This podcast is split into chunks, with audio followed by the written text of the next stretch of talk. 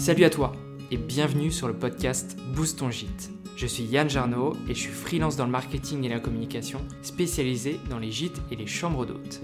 Mon but est de te partager ici ou ailleurs, avec des invités ou sans invités, mes connaissances pour booster ton gîte. Comment on se retrouve? Eh oui, je suis de retour. Et pour te faire patienter avant la saison 2, je te propose aujourd'hui un épisode hors série. Et dans cet épisode, je te présente Guillaume.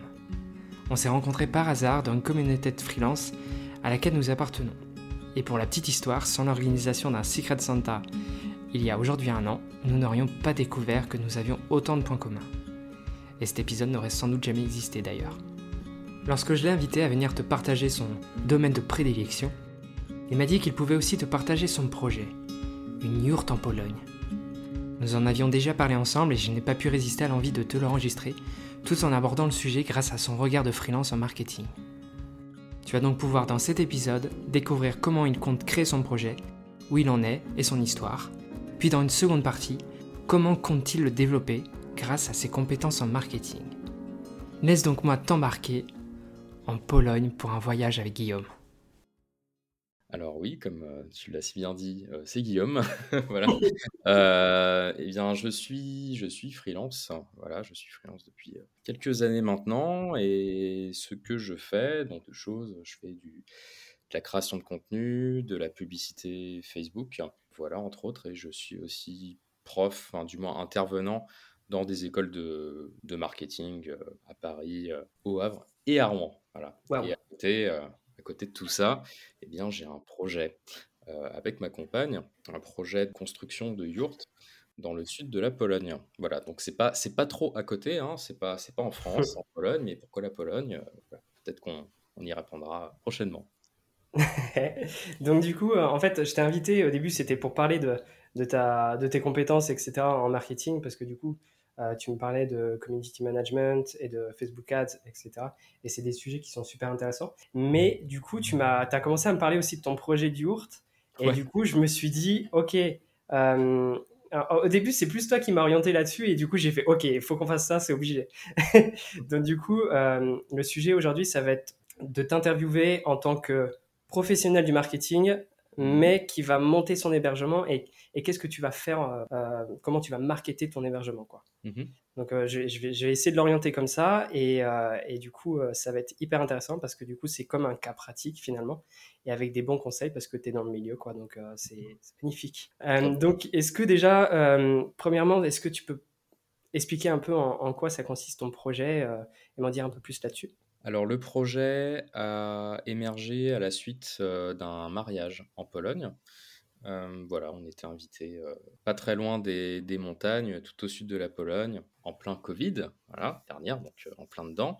Mmh Et c'était, on va dire, la première grande sortie de, depuis que la pandémie avait commencé. Et en fait, toute la partie d'après-mariage, donc après l'église, s'est passée dans, une, dans un chalet, un beau chalet en bois. Il n'y avait pas beaucoup d'habitat autour de ce chalet et il y avait une bonne sensation qui s'en dégageait. On était pas énormément de convives. Enfin, quand même, il y en avait une petite cinquantaine, mais voilà, c'était, il y a des mariages où on est beaucoup plus. Et, euh, et, voilà, on aimait bien ce côté intimiste, même si on était 50, on avait l'impression d'être un peu, euh, pas seul au monde, mais, euh, mais voilà, on, est, on aimait bien ce côté intimiste. Et justement, la personne qui s'était mariée ce jour-là, donc, elle, son père faisait de la location de chalets en Pologne. Et ce jour-là, on s'est dit, tiens, euh, ouais, c'est. En fait, euh, en revenant du mariage, on a commencé à regarder des chalets. Mais, euh, mais on s'est dit, ah, c'est, ça se fait trop, c'est, pas forcément un truc qui pourrait répondre réellement à nos attentes, quoi. Là, c'est vraiment du pur feeling, hein, c'est, du pur sentiment. on n'a pas essayé trop de, de chercher un truc qui allait vraiment se distinguer dès le départ. C'est vraiment venu instinctivement. Et c'est surtout venu instinctivement de, de Priska, donc euh, de ma, de, ma compagne. Soir, euh, elle a proposé euh, la yourte. Donc moi, voilà, j'étais toujours dans le cliché. Donc c'est-à-dire, à ce moment-là, j'imaginais que c'était une yourte, c'était... Ça, ressemblait à quelque chose d'une architecture mongole, alors qu'il il y, a, plein de, de yurts différentes. C'est plus dirigé vers ça. Et de fil en aiguille, on s'est rendu compte qu'il y avait un, constructeur de yurts à Cracovie, voilà, parce que j'habite à Cracovie aussi depuis 4 ans avec ma compagne. Donc on a été voir ce constructeur en question et on a vu surtout que les yurts, il n'y en avait pas beaucoup en Pologne et que les prix étaient à la location au niveau de la nuit étaient très similaires aux tarifs français. Donc là, on s'est dit, euh, bon, euh, c'est peut-être pas mal, il y a peut-être euh, quand même un truc à, vraiment à creuser. La yourte, c'est une chose, voilà, mais ce, qui, voilà, ce que, ce que j'ai envie de changer, en tout cas dans, dans le projet qu'on a avec, avec Prisca, bon, c'est peut-être déjà de changer d'environnement parce que les yurts, on capitalise beaucoup sur la, sur la vue, sur la grandeur, sur l'espace. Euh, c'est quelque chose qui, revient souvent, même dans la, je pense, dans l'imaginaire collectif. C'est-à-dire que quand on voit une yourte, forcément, on se réfère à des, peut-être des yurts mongols qu'on a pu voir, et du coup, on, imagine tout de suite de très très grandes étendues euh, d'herbes de montagne, etc. C'est ce qu'on va essayer de retrouver aussi euh, en Europe, euh, même les yurts qu'on a pu tester en Pologne, voilà, on a cette, cette impression de grandeur. Nous, c'est plus dirigé sur le côté forêt, même s'il y a beaucoup de fourmis dans la forêt et que l'armature, elle est faite en bois et qu'il faut trouver une solution pour pas que les fourmis elles viennent manger la yourte. Mais, mais, euh, mais il y a une solution à tout, on, va, on va trouver. Là, notre projet, c'est de monter une, une première yourte, de commencer à faire un champ permacole, donc euh, faire un peu de permaculture au niveau de cette euh, yourte. Donc ça va prendre beaucoup de temps, la permaculture, voilà. Mais à terme, si on peut peut-être nous construire notre maison sur ce terrain qu'on a choisi qui fait un hectare, on pourra peut-être euh, profiter de tout ça un petit peu plus tard, euh, éviter d'aller euh, chez Carrefour. Mais voilà, l'idée c'est de tendre plus vers un...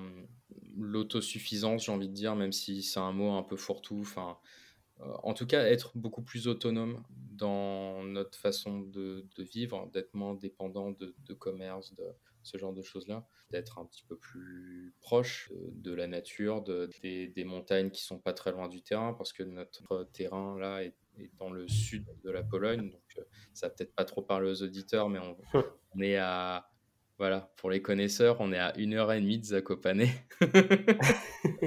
euh, en fait, c'est Zakopane en Pologne, c'est la ville, la grande ville euh, où tout le monde va faire du ski. C'est-à-dire, euh, c'est le, le Courchevel. c'est le Courchevel polonais. Voilà. Donc, donc voilà, le terrain est à une heure et demie. C'est voilà, il y, a des, il y a des petites pistes de ski pas très loin aussi du terrain quand il beaucoup.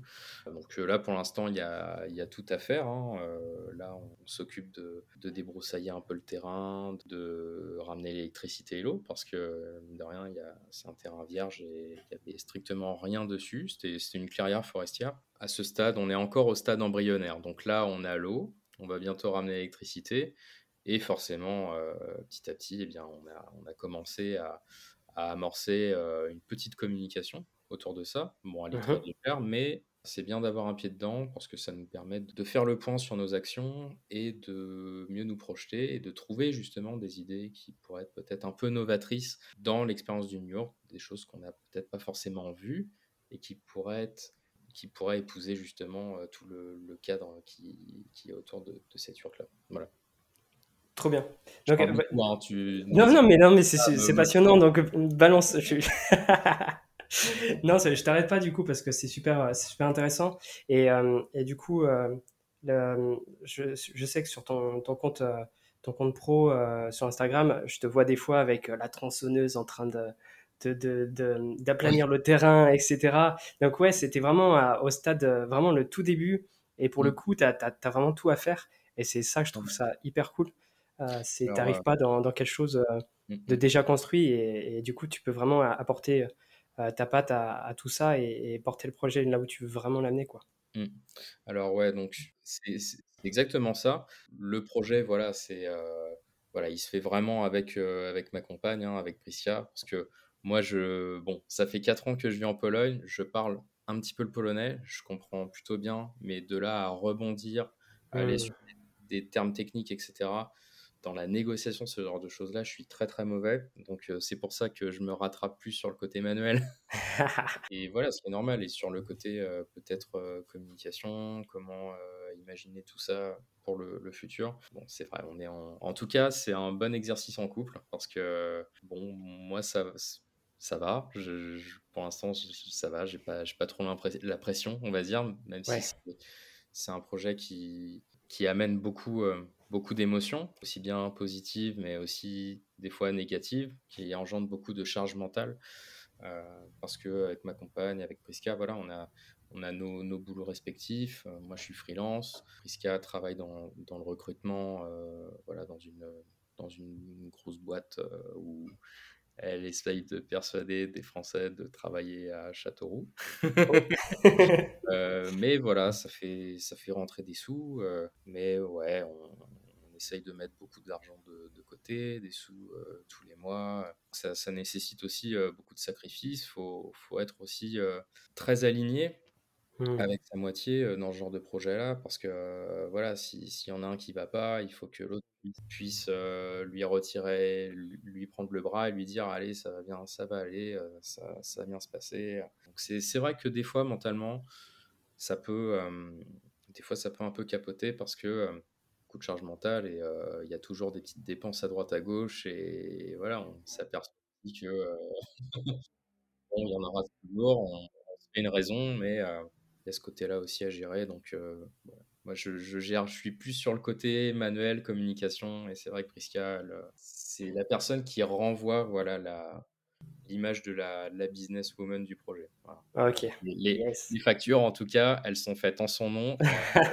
les, les, les, ne se font pas chier à écrire mon prénom et mon c'est trop compliqué aussi. C'est normal. Mais c'est trop bien, du coup, qu'au final, euh, euh, vous ayez vraiment les deux aspects en fait. Euh, vous êtes complémentaires sur le projet et je, trouve ça super cool.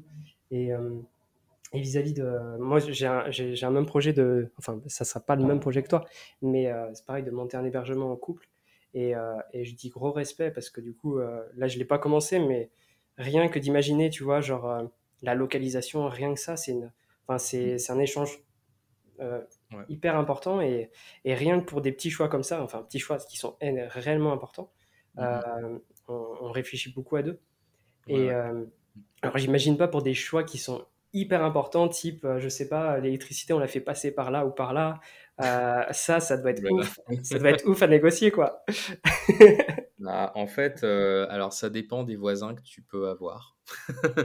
ouais. Nous, on a un voisin qui nous aime bien, et un autre qui nous aime pas trop et qui connaît d'autres personnes des environs et, et voilà, je suis pas sûr qu'il y ait un état d'esprit très positif à ce qu'on soit sur le terrain actuellement parce que ça change aussi euh, les habitudes des habitants qui sont par là depuis 30 ans.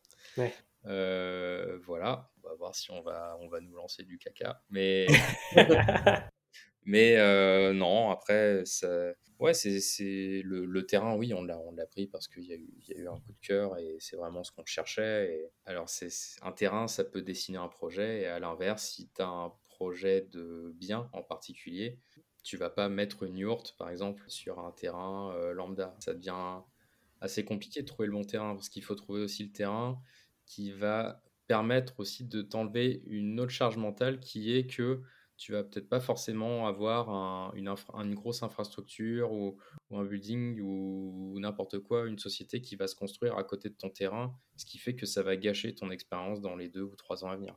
Mmh. Euh, euh, voilà, donc euh, se renseigner. si... C'est pour ça qu'on a choisi la clairière forestière parce que on s'est dit que potentiellement ok, il y, avait des il y a des propriétaires de forêt, mais euh, vu, enfin, quand on, quand on a vu la, la qualité de, de la forêt euh, environnante, on, sent que c'est une forêt qui est quand même euh, plutôt entretenue, qui n'a pas du tout. Ouais, elle est vouée à rester, quoi. Tu n'auras pas de surprise, quoi. voilà, donc, donc ça, c'était aussi une, forme de protection. Mmh. Au départ, on voulait choisir une yourte avec un terrain très dégagé, vue sur les montagnes, etc on s'est vite rendu compte que souvent on va chercher vers, vers des promoteurs immobiliers, ce genre de choses-là. Mais les promoteurs immobiliers, ce qui les intéresse, c'est de vendre des terrains. Ils s'en foutent s'il y a un gars qui construit une maison juste à côté de ta yourte. Enfin, voilà, donc en fait, c'est trouver le bon terrain pour ce genre de truc-là, c'est pas si facile que ça, quoi. Ouais. Après, euh, avoir hein, une tiny house, déjà, je pense que c'est beaucoup plus modulable au niveau de la, du positionnement. On peut mettre ça sur un petit terrain, etc. Peut-être parce qu'il y a des attentes différentes dans l'imaginaire collectif. On voit le, projet différemment. C'est vrai qu'on est parti, parti sur la donc on voulait quand même que les personnes ressentent ce côté euh, ok, je suis tout seul, euh, personne vient m'emmerder. Voilà, au moins ça, à défaut de de ne pas avoir de, de grandes vues euh, voilà, des kilomètres à la rue. Mais ouais, bon, en tout cas, on découvre un univers euh, qu'on ne connaissait absolument pas. on voit des, des gros insectes qu'on n'a jamais vus et qui font un peu peur. Mais euh, voilà, les, les, topettes, par exemple. Voilà, Oula, je sais pas ce que c'est, mais à mon avis, c'est... Les topettes, c'est des gros insectes qui... C'est des gros insectes qui ressemblent à des grillons, ils ont une voix un peu plus grave que les grillons et les taupettes se font manger par les taupes. Et euh, juste pour, pour savoir, une yourte, ça fait combien de mètres carrés du coup? Alors, une yourte, tu peux avoir différents modèles. Alors, les modèles que moi je, je connais et que j'ai testé, c'est des yourtes de 25 mètres carrés et de 35 mètres carrés. Donc, 25 mètres carrés, c'est plus pour une yourte de deux personnes. 35 mètres carrés, c'est plus une yourte euh, en mode familial. C'est-à-dire, euh, un couple, deux enfants. Donc ouais, mais, mais 35 mètres carrés, c'est quand même, ça reste quand même assez grand. Alors, pourquoi la limite euh, des 35 mètres carrés? En tout cas, en France, c'est pas fait par hasard. C'est que au-delà de 35 mètres carrés, tu as besoin d'un permis de construire. Donc en fait, euh, c'est pour ça que si tu as un terrain agricole et que tu souhaites mettre euh, une urne sur ton terrain agricole qui ne dépasse pas 35 mètres carrés, tu peux l'installer. Euh, à ma connaissance, de ce que je sais. Peut-être que ça a encore rechangé, parce que je sais que le droit français, il est très malin. Ça bouge vite, ouais. Donc euh, voilà, ça peut changer très vite. Euh, en Pologne, c'est aussi le cas, mais il parle d'étendre la surface, donc c'est-à-dire que qu'en Pologne, te font un permis de construire obligatoire lorsque ça dépasse 70 mètres carrés. D'accord. Donc là, on serait très très bien. Ah, c'est bien, j'avoue. Si, voilà, ça, pourrait passer l'année prochaine, donc, mais bon, on va pas compter là-dessus. Hein. Ouais. Moi, c'est les deux types que j'ai pu faire. Après, je sais qu'il y a des très très grandes yurts de 100, 120 mètres carrés. généralement, c'est modulable, hein, ça peut se faire aussi au projet. Je sais que la, la personne qui fait les yurts à Cracovie, elle est faite soit euh, d'après son catalogue, parce que le, la personne a un catalogue euh, de yurt, de tiny house, ce genre de choses-là. Mais on peut très bien faire euh, un projet sur mesure avec lui et lui dire bah voilà, moi je veux, je veux que tu me, tu me découpes du bois, que tu fasses une armature qui pourrait permettre d'accueillir, je sais pas, une toile pour une surface de 120 mètres carrés. sachant qu'il y a des yurts énormes aussi qui sont conçus pour accueillir des mariages, par exemple. Mmh. Voilà, donc il y, a, un peu, y a je pense qu'il y a un peu de toutes les tailles. Voilà. je sais que pour les Français, pour les Français qui voudraient voir se renseigner sur les yurts, je sais qu'il y a un spécialiste là-dedans qui s'appelle la yurte française. Ton statut de freelance vis-à-vis de ce projet, comment, comment tu le vis? Est-ce que, est que du coup, je sais qu'on en avait discuté, que du coup tu étais un peu en mode est-ce que je me ressens vers ce secteur-là? Est-ce que j'arrive à faire la bascule Enfin, comment tu, tu gères cette, cette, balance, je vais dire, de travail et émotionnel aussi? Aujourd'hui, alors c'est vrai que j'ai, je m'étais dit, tiens, je vais, je vais peut-être un peu forcer le destin et je vais, euh, je vais vraiment me, peut-être plus me spécialiser euh, que dans des personnes euh, qui font de l'habitat léger, de la yourte de la tiny house, ce genre de choses-là, pour pouvoir aussi, euh, moi, m'élever, élever mes connaissances en la matière. Mais en même temps, j'étais dans un point où j'avais dit OK ma compagne. et, en fait, euh, je peux. Enfin, c'est compliqué de. C'est, tout est lié au cerveau. Hein. Euh, je pense que quand on veut vraiment, on trouve une solution. dans mon cas, je, me, je préfère peut-être aujourd'hui plus regarder dans mon travail de freelance, en tout cas, les opportunités.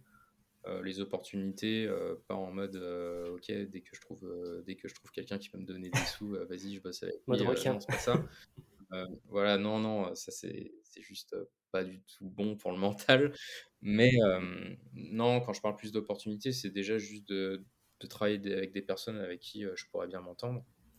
Et voilà, et déjà, déjà quand il y a ça, il y a une bonne énergie autour du projet, autour de ce qu'il y a à produire pour son client. Et voilà, que, que le client ne fasse pas de, de yurt ou de tiny house ou ce genre de choses-là, et ben c'est pas très grave. Aujourd'hui, j'ai un client en audiovisuel, client qui est spécialisé dans le de remèdes pour les, les abeilles. Euh, dans encore quelque chose de, de très différent. C'est des clients qui se ressemblent pas vraiment entre eux, mais finalement, mis bout à bout, je trouve, j'y trouve quand même une certaine cohérence avec, j'imagine, avec, avec Prisca, ma compagne. Donc, voilà, je détecte les opportunités et j'essaye de donner un maximum pour euh, euh, travailler du mieux possible, que mon travail soit aussi apprécié et que je puisse aussi, par conséquent, gagner de l'argent pour pouvoir euh, évoluer vers ce projet de yurt accompagné d'un jardin permacole. Voilà, c'est ça l'idée de base. Après, on verra. Donc, euh, et jusqu'à présent, du coup, euh, je, me demande un truc, tu vois, là tu parlais de, des projets que tu étais en train de faire. Euh, je me dis qu'inconsciemment, peut-être qu'aussi tu t'en nourris pour produire après ton, ton propre projet. Est-ce que tu te vois faire que de l'hébergement ou vraiment rester freelance en même temps Ça sera, c'est un projet sur la longue durée? Pour l'instant, je pense que ça se fera naturellement, mais ouais, je me vois, je, je me vois rester freelance. Peut-être que l'activité, elle, évoluera. Mmh. Euh, je, pense. Enfin, de toute façon, on n'est jamais figé. Ouais. C'est obligé. Hein, euh, ce que je vais faire aujourd'hui pour mes clients, dans un an, je vais devoir faire autre chose. Donc, euh, de toute façon, il y aura une évolution. Mais ouais, c'est vrai. J'aimerais conserver cette activité-là parce que c'est énormément d'énergie. Enfin, pour faire tenir ton truc et que ça se passe bien que c'est dur. Ouais, de, dire j'arrête tout demain, quoi. Euh, voilà, j'ai personnellement j'ai des idées, voilà, à côté de peut-être du social media, ce genre de choses-là, euh, des, trucs qui, qui, sont totalement euh, en déconnexion par rapport à ce que je fais maintenant, mais bah écoute, je te prends en bêta-testeur du coup. Parce que du coup, euh, je, vais, je vais faire à peu près le même parcours et ouvrir mon hébergement aussi. Et, euh, mais comme toi, tu vois, je me vois vraiment pas abandonner mon statut de freelance. Ça fait tellement partie de, mm. de moi aujourd'hui que, tu vois, je, me dis au bout de 5 ans, tout arrêter et, et, et, dire bye bye à ça, ça serait, ça serait dommage et ça fait tellement partie de moi que c'est impossible. Mais, euh, et tu vois, je me vois bien faire le moite-moite, on va dire, le 50-50 et, et, faire de la gestion pour des clients et, euh, et, ça sera que des, des clients gîtes. Euh, et en plus de ça, faire, faire, faire le, gîte, tu vois, ça va de sens. Mais je, pense que toi aussi, même si tu as des clients qui sont pas spécialisés, tu vois, dans l'hébergement, dans, dans, le tourisme, etc., je pense que on se nourrit tous des clients et de, de leur, de, soit de leur projet, soit des compétences qu'on a besoin d'y mettre. Et du coup, c'est, bah, je pense que les deux, ils sont vraiment super, super complémentaires en fait. Ouais, ouais. Non, c'est pas, c'est pas incompatible. Après, c'est, c'est toujours une histoire d'équilibre. Par contre, il faut le trouver, quoi. Euh, ça, ouais, c'est, c'est plus dur, hein, mais c'est, c'est tout le temps ça. Hein. On est tout le temps en équilibrage permanent. Euh, c'est, ça qui est compliqué, mais bon, plus on vieillit, plus je pense qu'on devient peut-être, en tout cas, c'est, c'est la sensation que ça donne, d'être un petit peu plus à l'aise avec tout mmh. ça plus dans l'acceptation et du coup ça passe un peu mieux. Euh, non, mais je pense, je pense que conserver son boulot de freelance euh, tout en ayant euh, ce projet-là à côté, je pense que derrière le mot freelance, le truc qui se cache et le truc auquel on se rattache, c'est de, de garder notre liberté de mouvement avant tout et, et notre indépendance. Donc après ça, ça peut prendre aussi différentes formes. Voilà. par exemple, je, bon, aujourd'hui, je me renseigne sur des, des, stages de survie euh, en pleine forêt, euh, comment devenir moniteur de survie, bah, ces gars-là, ils sont indépendants. Bah, Donc, euh, ce, serait ce sera sûrement le, le mois d'après, peut-être. Mmh. le, enfin, pas le mois, le mois. Le ouais, le, le toit. En tant que voilà. Trop cool. Du coup, pour, avant de passer à comment tu veux marketer ton projet, je voulais faire juste le point où tu en es aujourd'hui. Comme ça, dans un an, je, reviens te chercher et, euh, et, on essaie de faire le point. Ce serait trop drôle. Ok. Aujourd'hui, on a trouvé donc le terrain adéquat pour le projet de yurt et de permaculture. La bonne nouvelle, c'est que pour la yourte, on a toutes les finances pour le faire. Là, il, nous reste des finances supplémentaires vraiment pour la clôture, régler les problèmes d'électricité. Parce que en soi c'est pas le côté technique qui est un petit peu saoulant mais ça va être là, là actuellement aujourd'hui c'est un peu plus les gens qui sont aux alentours et, qui nous freinent beaucoup. Et, et j'avoue que ça nous affecte quand même pas mal parce qu'on est quand même dans une, une démarche très positive. On veut conserver le lieu au maximum ne déranger personne etc mais bon finalement c'est pas le cas c'est voilà tout le monde ne l'entend pas de, de cette oreille et voilà. Mais que régler, régler d'abord tout ça, ce sera une bonne chose de faite.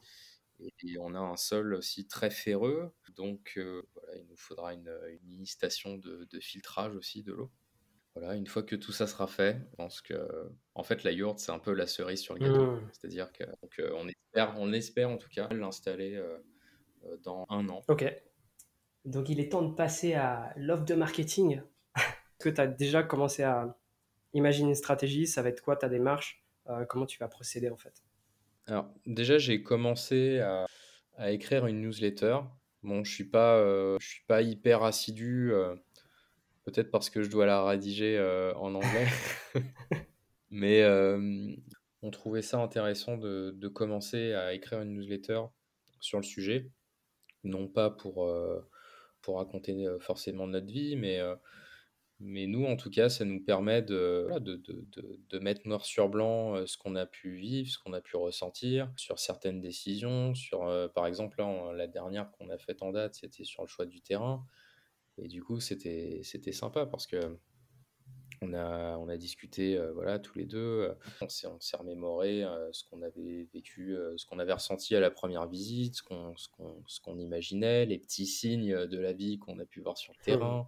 Par exemple, c'est des trucs tout bêtes, mais moi j'avais vu une, euh, grosse libellule euh, qui m'avait euh, qui m'avait frôlé. Et en fait, la grosse libellule, bah moi, la dernière libellule que j'ai vue, c'était un, dessin que j'avais fait pour ma grand-mère ah. quand ah bah Et du coup, moi, ça m'a rappelé ma grand-mère et c'est quelqu'un qui compte toujours énormément pour moi.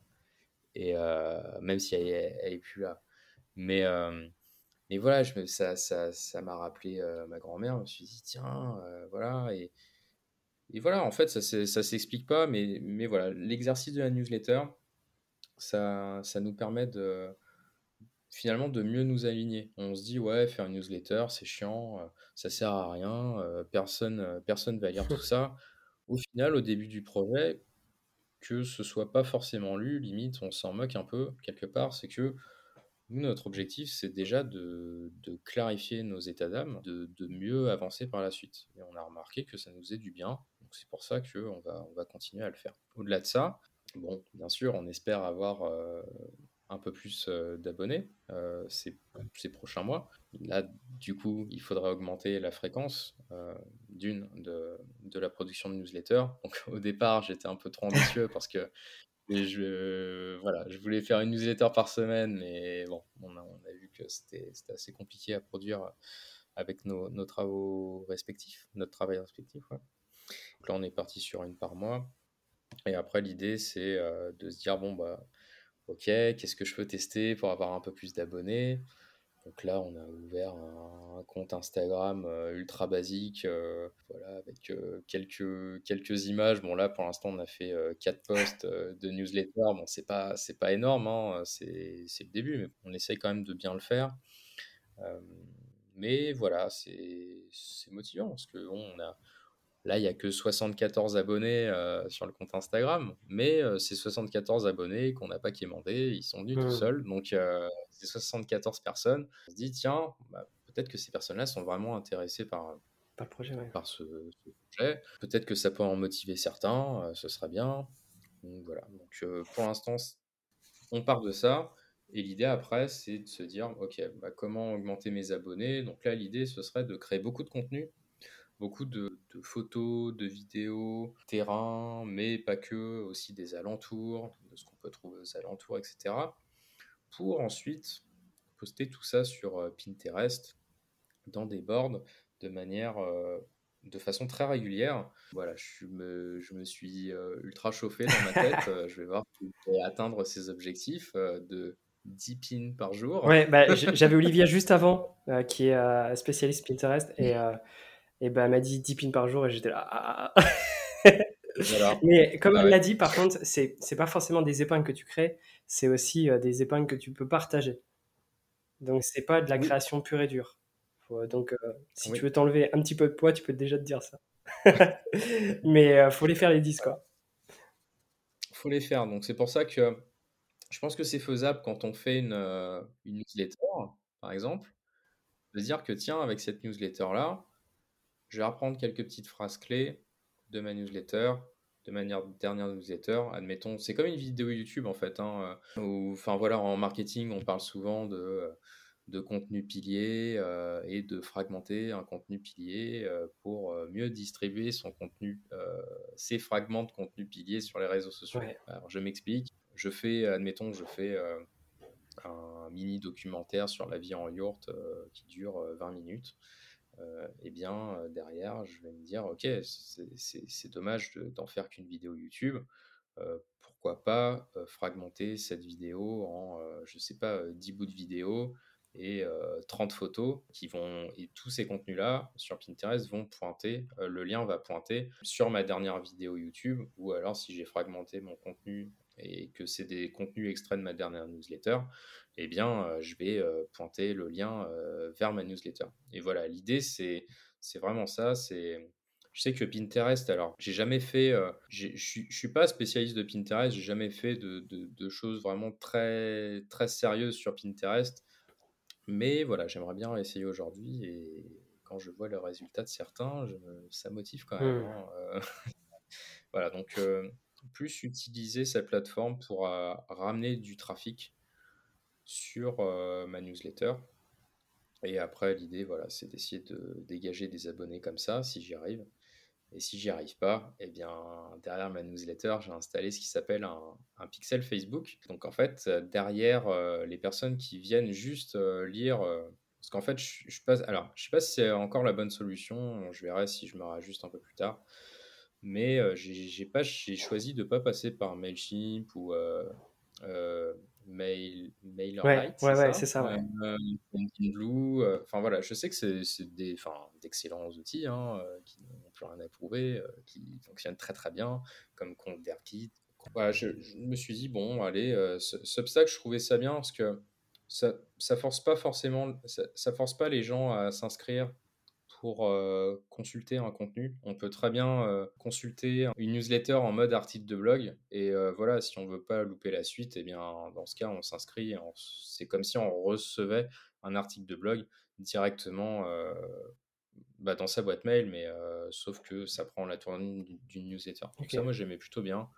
Ce que je me dis, alors je prends le problème à l'inverse, c'est que je me dis que, ok, peut-être que j'aurai pas beaucoup d'inscrits, mais au moins ces inscrits-là, ils auront une vraie valeur et je me dis que c'est vraiment des personnes qui sont vraiment intéressées. Si j'en ai 30, et eh ben, peut-être que ce sera 30 personnes qui seront hyper intéressées. je sais que ces 30 personnes-là, si je leur envoie un mail, bah, au moins elles vont me répondre. Ouais, c'est clair. C'est super, c'est super valorisant une, newsletter parce que euh, du coup, c'est des personnes qui ont fait la démarche de s'inscrire, de laisser un email, souvent un prénom, et de confirmer, ah de recevoir, enfin de valider l'inscription. Et, euh, et, si, euh, si ça ne les intéresse pas, ils ont la possibilité de se désinscrire. Donc en fait, s'ils restent, c'est que globalement, ils sont très intéressés par, par la newsletter que mmh. tu envoies. Donc euh, c'est hyper intéressant, la newsletter. Ouais, c'est la, la, une des plus grosses preuves d'intérêt, en tout mmh. cas, quand on fait voilà, du, du marketing digital. Ouais, ça, ça, a infiniment plus de valeur que qu'un like sur, sur, Instagram. Donc voilà, et l'idée avec euh, Substack, donc ce service que j'utilise, c'est de donner la liberté aux gens de s'inscrire s'ils veulent vraiment suivre l'aventure de près. S'ils veulent pas, bah, ils consultent les dernières newsletters et ils consultent ça comme un article de blog. Donc moi ça, ça me convenait bien parce que j'avais pas envie de monter un site web tout de mmh suite. Euh, je trouvais que ça servait un peu à rien. Euh, je préférais prendre le temps de d'écrire quelques newsletters pour peut-être essayer de trouver un ton, un équilibre derrière tout ça, peut-être même des nouvelles idées pour pouvoir, voilà, petit à petit augmenter ce volume d'écriture avec le temps.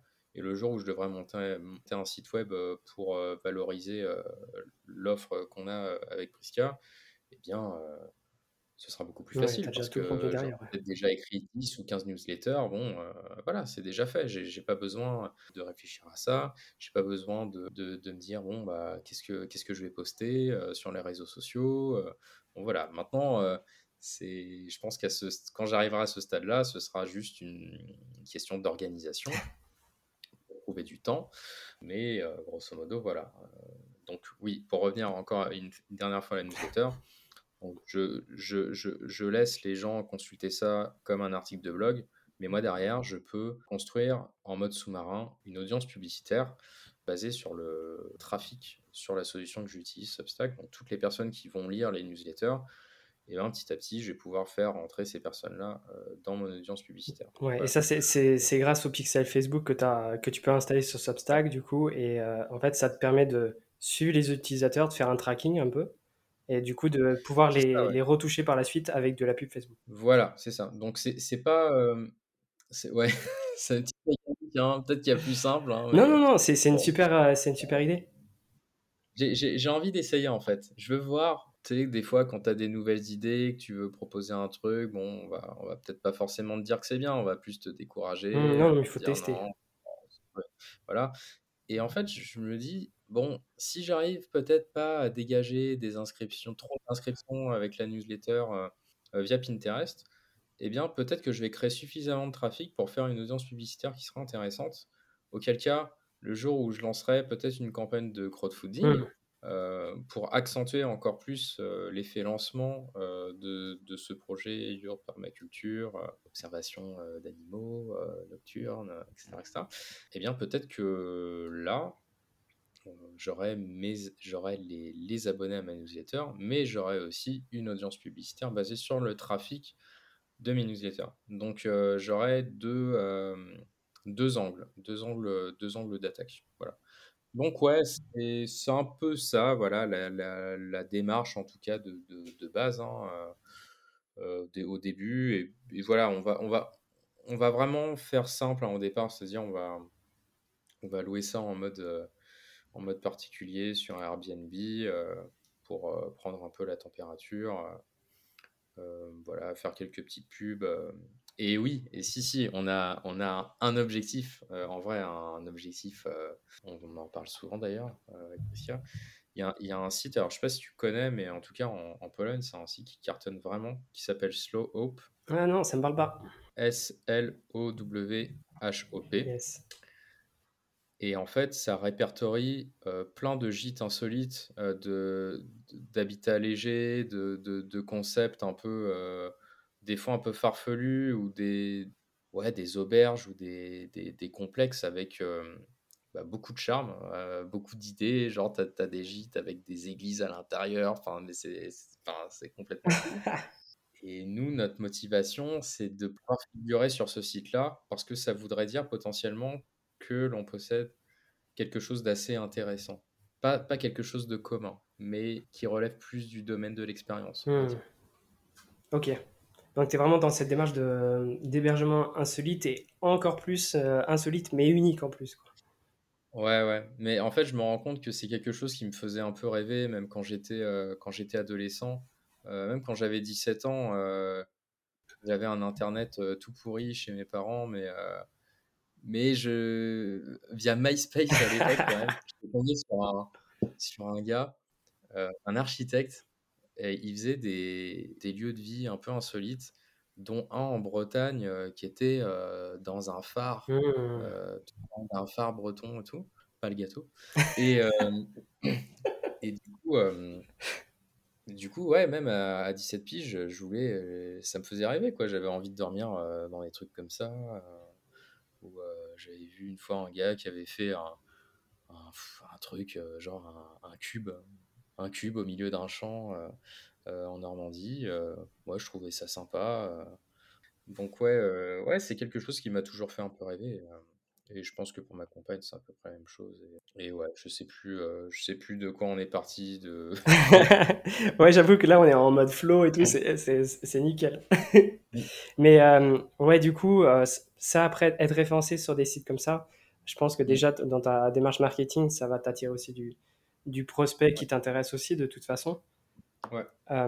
donc, c'est un peu comme si tu t'allais chercher un label, au final c'est ça, ouais. Mmh c'est un peu un, tampon qui crédite euh, ton, le fait que tu es insolite, quoi. Ouais. Et euh, je voulais revenir du coup aussi sur, sur la, partie, euh, la partie newsletter. on parlait de, du fait de, de capitaliser ton marketing là-dessus. Il y, a, mmh il y a une technique aussi que, qui s'appelle Looks Like. C'est-à-dire que. Ah oui, oui. Et donc, du coup, ça, en fait, c'est je ne l'ai pas utilisé alors que j'ai un client qui est. Il euh, faut vraiment que je le mette en place, mais ça, ça sera pour la rentrée. je vais te dire le, truc on a 50 000 inscrits. Est-ce que le looks like, c'est bon? Euh, Largement. Tu peux déjà faire un, un lookalike de qualité à partir de 300 inscrits. Alors, du coup, pour expliquer le truc, euh, c'est tu renseignes X emails, ça dépend du, du moteur que tu utilises. Si c'est par exemple sur Google, je crois que le chiffre est différent.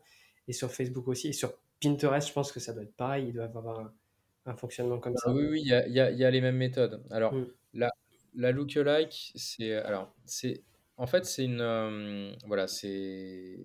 C'est une audience publicitaire que l'on peut faire sur Facebook ou sur Pinterest, j'imagine. J'ai pas, j'ai pas encore été jusque là, mais bon, je pense que il y a moyen. Ouais. Voilà, ils se tirent euh, les, voilà, c'est des plateformes qui se tirent un petit peu la bourre. Euh, je pense que elles, offrent un peu les mêmes, les mêmes fonctionnalités.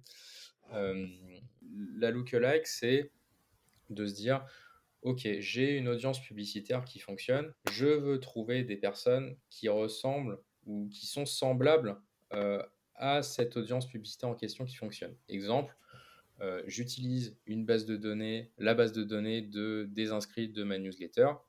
Je leur diffuse une offre. Par exemple, j'ai, je sais pas, j'ai, allez, soyons fous, euh, j'ai, j'ai euh, il y a 1000 personnes qui me suivent sur ma newsletter. eh bien, ces 1000 personnes-là, je peux leur diffuser une publicité. Sauf que 1000 personnes, avec par exemple 100 euros de budget, eh bien, on les atteint quand même très très vite on les atteint extrêmement vite. Donc l'idée, alors soyons clairs, aujourd'hui faire de la publicité Facebook juste avec 100 balles par mois, c'est impossible. Euh, il faut mettre euh, beaucoup plus au euh, la main au portefeuille. parce que, parce que voilà, c'est de plus en plus cher. Donc l'idée, c'est une lookalike, c'est de se dire, ok, je vais faire une audience publicitaire qui va être basée sur, admettons, exemple, ma base de données euh, newsletter des personnes qui, qui, suivent ma newsletter.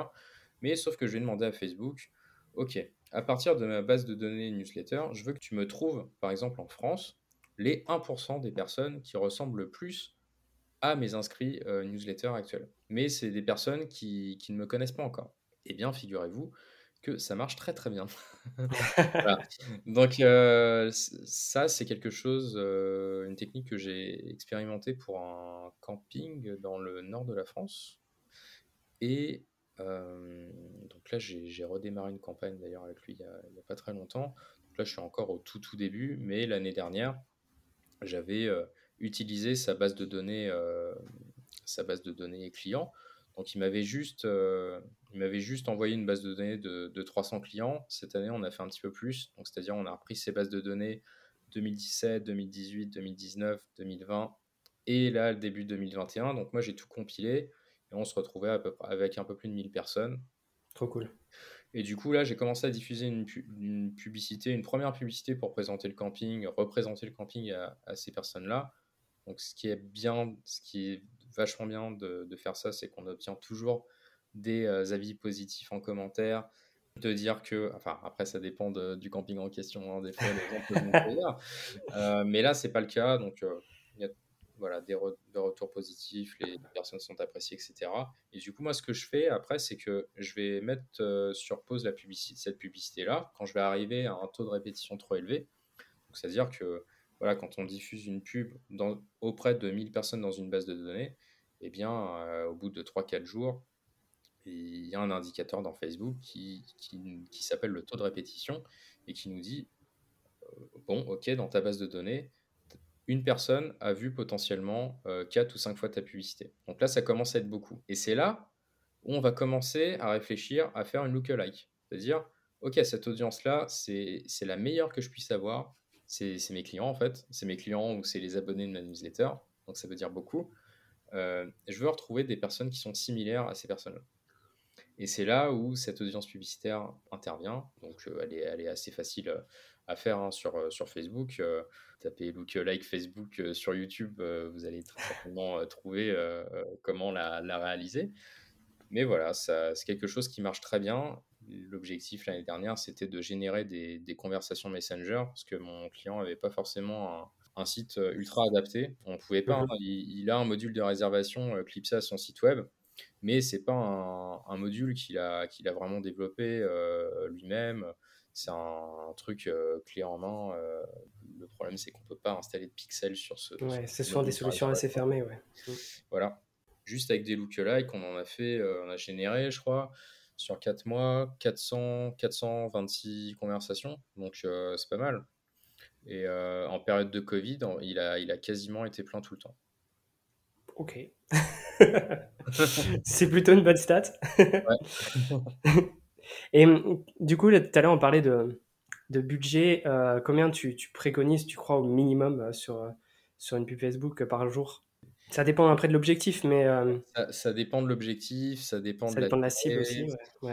Aujourd'hui, il y a beaucoup de, de personnes spécialisées en pub Facebook euh, qui partent du principe que voilà, faut au moins essayer avec une fourchette à 1000 euros par mois. Mmh. Euh, je pense que je, suis en train de tester des choses euh, actuellement pour essayer de réduire cette fourchette-là, parce que j'ai découvert qu'il y a quelque chose qui marche extrêmement bien sur Facebook, c'est les vues de vidéos. Et en fait, voilà, on peut, on, peut on peut faire du reciblage avec des vues de vidéo.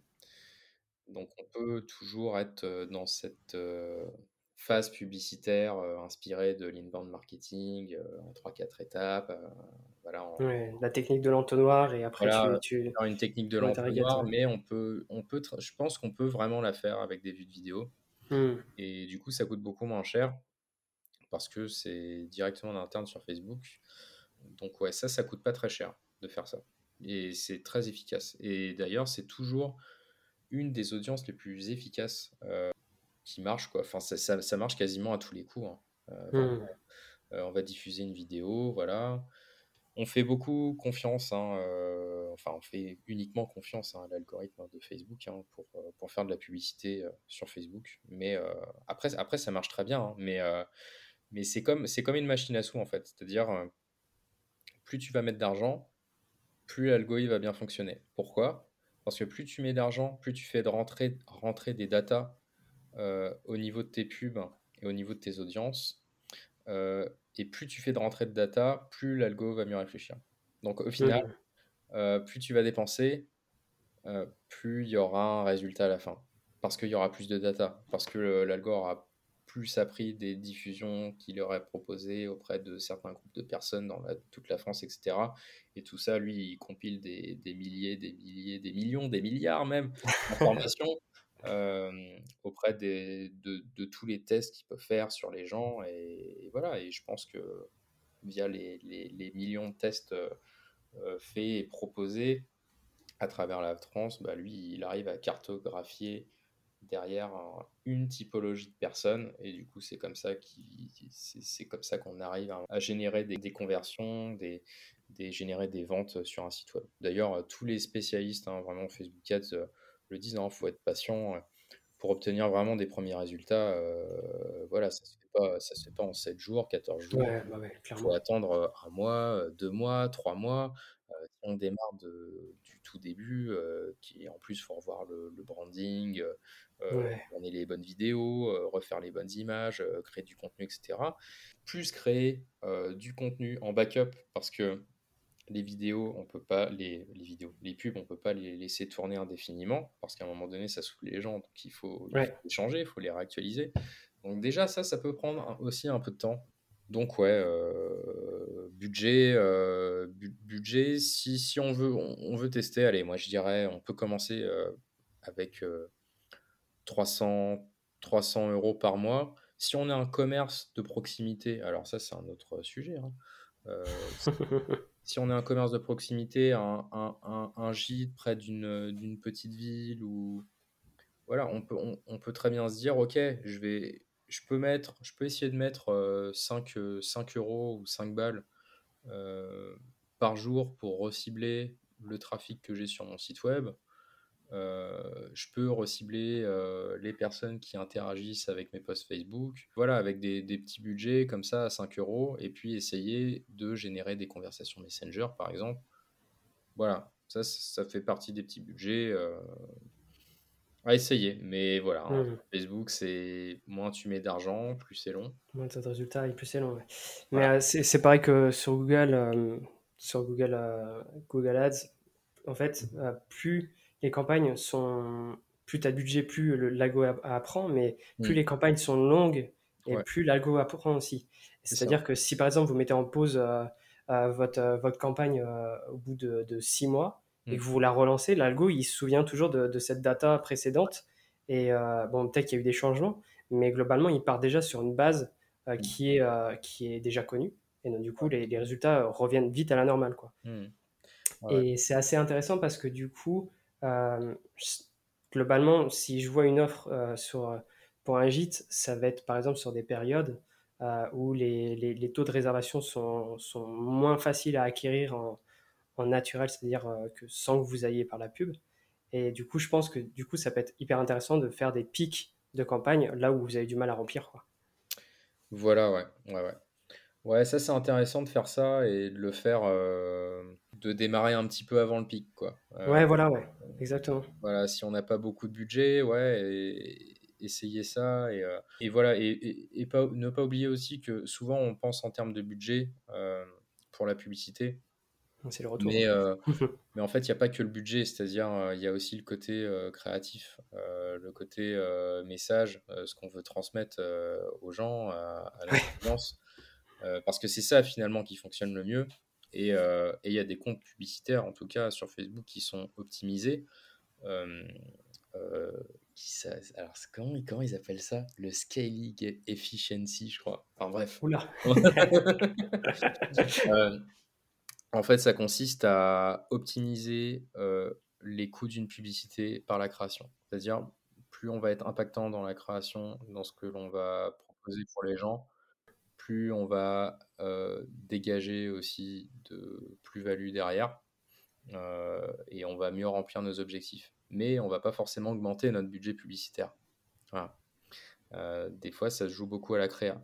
Et bien souvent, quand on est sur des objectifs de reciblage, etc., ça, ça a été montré quelques fois, je ne vais pas dire pas mal de fois parce que bon, ça, quelques fois, j'ai vu ça quelques fois, que souvent, bien souvent quand on augmente le budget avec une campagne de conversion, eh bien en fait ça va, ça va un, petit peu péter euh, euh, l'élan de l'apprentissage de l'algo et en fait on va, on va se retrouver, on va, on, on va penser qu'on va mettre plus de budget parce qu'on va être plus performant, ou on voit qu'une campagne performe, du coup on va mettre plus de budget, elle va mieux performer. Et bien souvent, eh bien en fait, en fait, on dépense juste un peu plus, et c'est pas pour ça que ça marche mieux, euh, bien au contraire.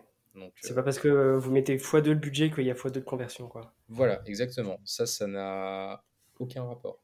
Ouais, et j'ai eu du mal à l'expliquer ça à un client. C'était très mathématique dans sa tête, mais en, en, réalité, sur le terrain de Facebook, ça marche pas vraiment comme ça. Non, non. non mais c'est. En fait, faut imaginer comme si. Euh, faut, faut, faut, se mettre à la place des gens, quoi. Se dire, euh, bon, bah. Ok, tu allumes ton application euh, Facebook ou Instagram, tu vois un message publicitaire. Bon, déjà, c'est un message publicitaire. Voilà, donc tout le monde n'aime pas la publicité. Donc déjà, il faut que ce soit intéressant. Il euh, faut que ce soit attrayant, il faut que ce soit accrocheur, il faut qu'on ait, qu'on ait envie. Et en plus, ce truc-là, il faut le varier, il faut, faut, le varier plusieurs fois. Il ne faut pas toujours montrer la même chose, sinon on va saouler les gens.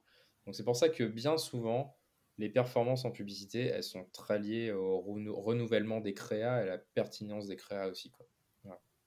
Au budget. On peut dépenser, euh, Euh, c'est un gars que, un gars que j'aime bien sur, euh, sur YouTube euh, qui parle beaucoup de, bah, qui parle quasiment que de Facebook Ads et que j'aime beaucoup qui s'appelle Théo Lyon. Et, voilà, et, il a dit une phrase moi qui m'a couché et j'ai trop rigolé tout seul derrière mon écran. Voilà, une action publicitaire. Grosso modo, si, si ton produit c'est un étron et qu'avec la publicité tu essayes de mettre un ruban autour de ton étron, et eh ben ton produit ça restera un étron quoi. Voilà. Mais il a tellement pas tort. Mais voilà, et j'ai trouvé ça trop drôle. Mais en vrai, c'est ça. C'est-à-dire que ça aussi, c'est faut pas l'oublier. C'est que, ok, ma pub, elle marche pas, mais peut-être qu'il y, y, a un souci dans mon offre aussi. Peut-être qu'il y a un truc qui passe pas chez les gens. Euh, et des fois, ça vient du produit en lui-même. Ça vient du. C'est pour ça que les agences en Facebook Ads ou les, les, les, personnes qui sont spécialistes de ça, eux, ils sont pas idiots. Ils vont pas aller voir les gens qui, sont, qui se lancent à peine ou euh, voilà. Ils vont déjà voir des personnes qui ont déjà un, produit bien défini, qui a déjà fait ses preuves sur le terrain euh, dans, dans, le réel. Et comme ça, ils sont sûrs que quand ils vont lancer les pubs, eh bien, ça va cartonner. Quoi. Ouais, ouais, forcément. Donc il y a ce facteur-là aussi, quoi. C'est-à-dire, euh, ok, ça marche pas, bah, peut-être que je parle pas de la bonne façon de, de ce que j'ai monté pour mon gîte ou pour ou voilà, ou peut-être qu'il y a des petites offres à à moins mettre en avant que d'autres, etc. Donc, euh, donc ça, faut bien garder ça à l'esprit. Des fois, euh, c'est pour ça que c'est bien aussi des fois de, de, payer des professionnels euh, en marketing. C'est que ne paye pas qu'un professionnel en marketing pour faire une pauvre pub à la Better Call Saul, mais, mais, mais, plus un regard extérieur. C'est-à-dire que voilà, avec toutes les années écoulées, bon, on a appris plein de choses, on a testé plein de choses, etc. Donc au premier coup d'œil, on peut voir euh, ce qui fonctionne, ce qui fonctionne pas, ce qui peut être optimisé. Et puis, bah, petite optimisation après petite optimisation, ça donne quelque chose. Ou alors on départ, démarre pas du, bon côté, c'est-à-dire, euh, juste lancer une pub et espérer qu'on va vendre un produit, euh, faut se l'enlever de la tête. Hein, ça marche pas du tout comme ça. Euh, faut, faut, revoir un message publicitaire les statistiques disent qu'il faut voir, entre guillemets, 7 fois un message publicitaire avant de se dire, OK, je vais peut-être passer à l'achat. C'est bien de faire de la publicité, en fait. Euh, c'est bien d'essayer d'en faire parce que on peut vite se rendre compte de ce qui peut fonctionner, de ce qui ne peut pas fonctionner. Il ne faut pas avoir peur des retours négatifs. Bien au contraire, c'est ça qui, qui, vous fera progresser. Et heureusement qu'il y a des retours négatifs. Quoi. Au moins, euh, vous y voyez plus clair. Et s'il y a quelque chose de mauvais dans votre offre, eh bien, au final, tant mieux, parce que là, vous aurez des, de vrais retours, même si euh, faut des fois euh, distinguer les retours constructifs des, retours, haineux. Mais euh, non, mais il faut, faut, ouais, faut, faut, faire de la pub. Si vous avez un petit peu de budget pour faire de la pub, testez de la pub, vraiment, juste pour voir ce qui, en ressort au niveau de vos audiences et, et au niveau des personnes. Et, et voilà, vous pouvez que gagner du temps au final. Du coup, euh, là, du coup, on a parlé de la pub Facebook, ça faisait partie de, de ta stratégie de, marketing pour euh, ton lancement et pour euh, après pour la suite. Donc, du coup, se servir de la newsletter en fait comme base pour construire ton offre. Ensuite, l'éprouver au finalement au fur et à mesure avec la newsletter, voir comment ça réagit autour. la faire grossir. Après, utilisant Pinterest pour, pour faire du, du, Pour alimenter, quoi. Ouais. Ah. Et pareil pour Facebook, après, par la suite, une fois, tu as une base assez conséquente de, d'emails de, pour faire du look like. Ouais. Et du coup, est-ce que tu as une, dernière étape? Est-ce que tu as déjà pensé à autre chose? Ou, euh, déjà ça, c'est déjà quand même pas mal suffisant? Ah, Déjà, là, c'est, déjà pas mal de choses à tester. Ouais, de fou. Euh, voilà. Euh, sachant que euh, on peut avoir plein d'autres euh, idées. Hein. On ouais, peut remixer les newsletters en vidéo YouTube. enfin voilà, on peut, on, peut, on peut faire plein de choses. Hein. C'est du, du, recyclage infini en fonction des plateformes, hein, au final. Hein, le, le, marketing. Mais bon, là, là, là où je. Voilà, j'ai hâte en tout cas de, de mettre en valeur les premiers retours positifs de mes clients sur ce projet. Voilà. Non, non, pas d'autre étape. Hein, on va déjà faire ça. tu m'étonnes. C'est déjà pas mal en fait. Hein. déjà beaucoup. Donc merci Guillaume pour, pour cet épisode. Je suis super content de t'avoir eu parce que du coup, tu es, le premier qui, qui passe avec un projet touristique derrière et en étant professionnel du marketing et tout. Donc c'est la première fois, c'est ma première fois à moi de, de, de, ce type de profil. Donc je suis super content que ça soit toi. Et euh, Yann, t'es es ma première fois aussi, hein, premier podcast pour moi. On va voir comment, on va voir si je vais aimer ma voix, voilà. Ah bah, moi j'ai bien aimé, elle passe nickel en tout cas. Si tu as déjà tu une, petite, un petit retour. Mais en tout cas, encore merci. Et puis, et puis, et puis si tu as d'autres d'autres idées pour la suite, en tout cas, moi j'ai hâte de faire le point avec toi. Je m'engage directement dans un an, on fait le point. pour, pour, suivre le projet, pour, euh, pour voir euh, ce qui a évolué, parce que, à mon avis, ça va bien bouger là, ça va être marrant. j'espère, j'espère. Enfin, marrant pour moi, mais peut-être pas pour toi, parce que, à mon avis, tu vas galérer encore, mais, mais il va y avoir des trucs hyper positifs aussi, donc euh, j'ai hâte. Oui, forcément. On remet, il y a forcément des choses positives et négatives. En fait. Claire. Bah merci et je te dis à très vite du coup. Merci Yann. J'espère que cet épisode hors série t'a plu. Je trouve le projet de Guillaume passionnant, d'autant plus qu'il est freelance comme moi, et que moi aussi j'ai un projet d'ouverture de, gîte. Il me tarde donc de faire le point avec lui pour voir son évolution. Et de la partager bien sûr. Nous avions enregistré cet épisode en juin 2021, donc le rendez-vous est pris pour 2022. En tout cas, je trouve le point de vue de Guillaume très intéressant. Il construit une stratégie marketing à son image, qu'il est sûr de tenir, et grâce à ses compétences, il va pouvoir en tirer son plein potentiel. Et je trouve ça très astucieux. Mais suis-je étonné? Parce qu'en fait, Guillaume, je l'ai rencontré lui aussi en vrai. Il était de passage à Lyon en tournée avec son groupe, rien que ça. J'ai réussi à m'églisser pour le voir derrière sa batterie, c'était d'ailleurs mon euh, mon premier concert depuis le confinement, et on a discuté autour d'une bière après son concert. Lorsqu'il parle marketing, Guillaume, il a des étoiles plein les yeux et sa vision positive rejoint la mienne il est possible d'adapter son marketing pour qu'il colle à son projet, mais aussi aux porteurs de projet. Et j'ai hâte de t'apporter mon aide en 2022 sur cet objectif, qui doit devenir le tien si ce n'est pas déjà le cas. Pour ça, il va se passer de très belles choses. tu en sauras plus dans les épisodes de la saison 2 qui va débuter, attention, le 17 janvier 2022. On va faire comme dans la saison 1, tu prends ton calendrier et tu peux commencer à, poser des dates donc le 17 janvier 2022, l'épisode 1 de la saison 2. Et tu pourras découvrir la bande-annonce le 10 janvier. Et dans celle-ci, il y a quelques annonces sur le concept de cette nouvelle saison. Allez, on se retrouve donc très très vite en gardant le même cap. Booster ton gîte.